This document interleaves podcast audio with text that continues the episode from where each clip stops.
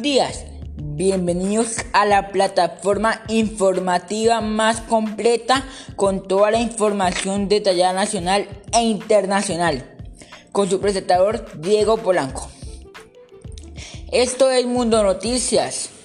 El día de hoy vamos a hablar sobre una noticia que está afectando a todo el mundo del país, el cual se conoce como el nombre del COVID-19 la cual se ha ido extendiendo en varios países de todo el mundo, al mismo tiempo afectando a cientos de miles de personas en todos los continentes, causando un número de muertes que a la fecha sigue en ascenso, mientras las autoridades sanitarias trabajan para frenar su expansión efectos en la población.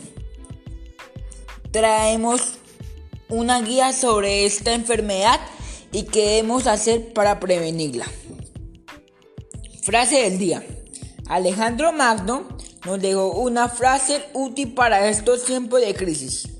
De la conducta de cada uno depende el destino de todos. Hechos de, actualidad.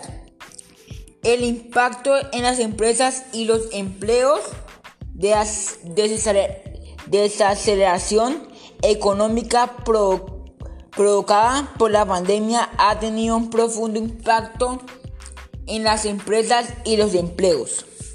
En todo el mundo las empresas, sobre todo las microempresas y las pequeñas medianas empresas de los países en desarrollo se encuentran sometidas a una intensa presión, dado que más de la mitad de ellas estarán en mora o probablemente lo estarán dentro de un poco tiempo.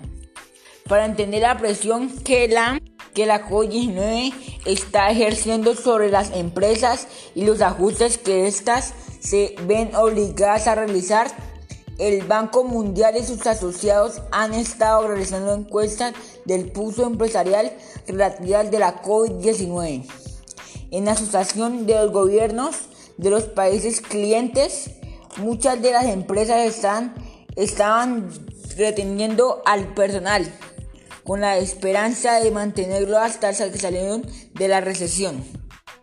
Más de un tercio de las empresas han aumentado el uso de la tecnología digital para adaptarse a la crisis, como el teletrabajo.